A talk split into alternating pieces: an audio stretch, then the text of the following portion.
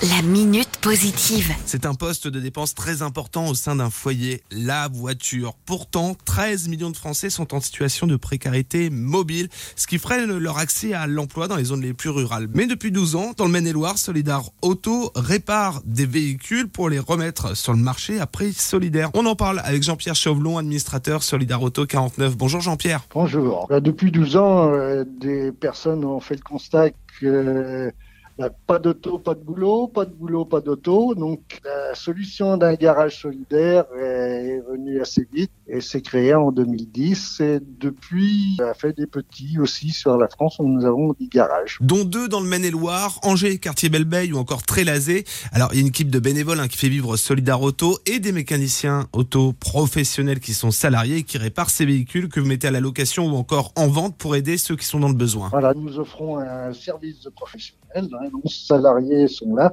avec euh, deux personnes sont en insertion pour euh, former, puisque nous sommes dans un secteur très tendu de mécaniciens. Il nous faut aussi former en insertion ou en apprentissage. Donc là, nous nous adressons euh, aux personnes qui ont des faibles ressources. on s'appuie sur un document unique, le quotient CAF ou le feuille d'impôt, qui nous permet d'aider à la mobilité vers le travail. C'est important euh, de voir être euh, mobile, notamment en zone rurale. Ça représente une centaine de voitures remises en état de circulation chaque année et vendues entre 1500 et 4000 euros sur le Maine-et-Loire.